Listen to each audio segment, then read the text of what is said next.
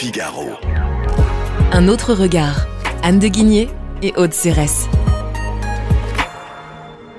Bonjour Anne de Guigné. Bonjour Aude Cérès. Vous avez publié Ils se sont si souvent trompés aux éditions du Rocher. Le sous-titre de votre ouvrage est Dix grandes erreurs politiques qui ont bouleversé l'économie mondiale. Alors, ils, c'est qui? Oui, c'est une bonne question.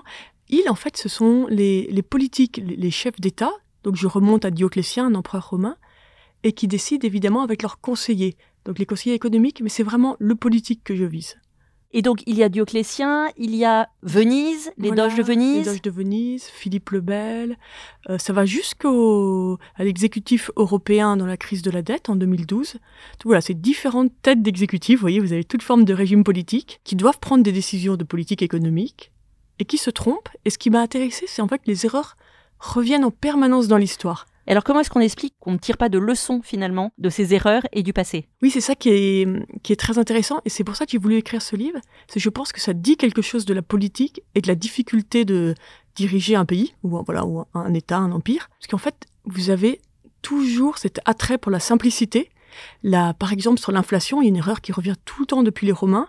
C'est cette envie de donner un prix maximal pour que les prix ne montent pas trop.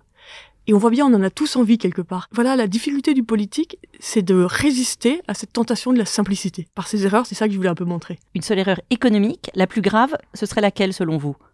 Euh, Ça revient toujours un peu au même sujet. La grande erreur, c'est de refuser de voir les multiples effets de bord de l'économie. C'est une science, mais une science sociale, donc il y, a- toujours beaucoup de complexité selon les réactions des différents acteurs. Et donc de refuser d'envisager ces réactions en série, et vous ne regardez qu'une corrélation, et du coup vous fixez, voilà, par exemple typiquement l'inflation, vous vous dites on met un prix maximal, et vous oubliez que derrière tous les effets de bord qui auront lieu évidemment sur les producteurs, les différents acteurs, c'est ça la grande erreur. Alors, on va revenir dans le détail dans nos prochains entretiens sur six erreurs principales qu'on a choisies euh, de votre ouvrage. Merci beaucoup et à la semaine prochaine. Merci Aude.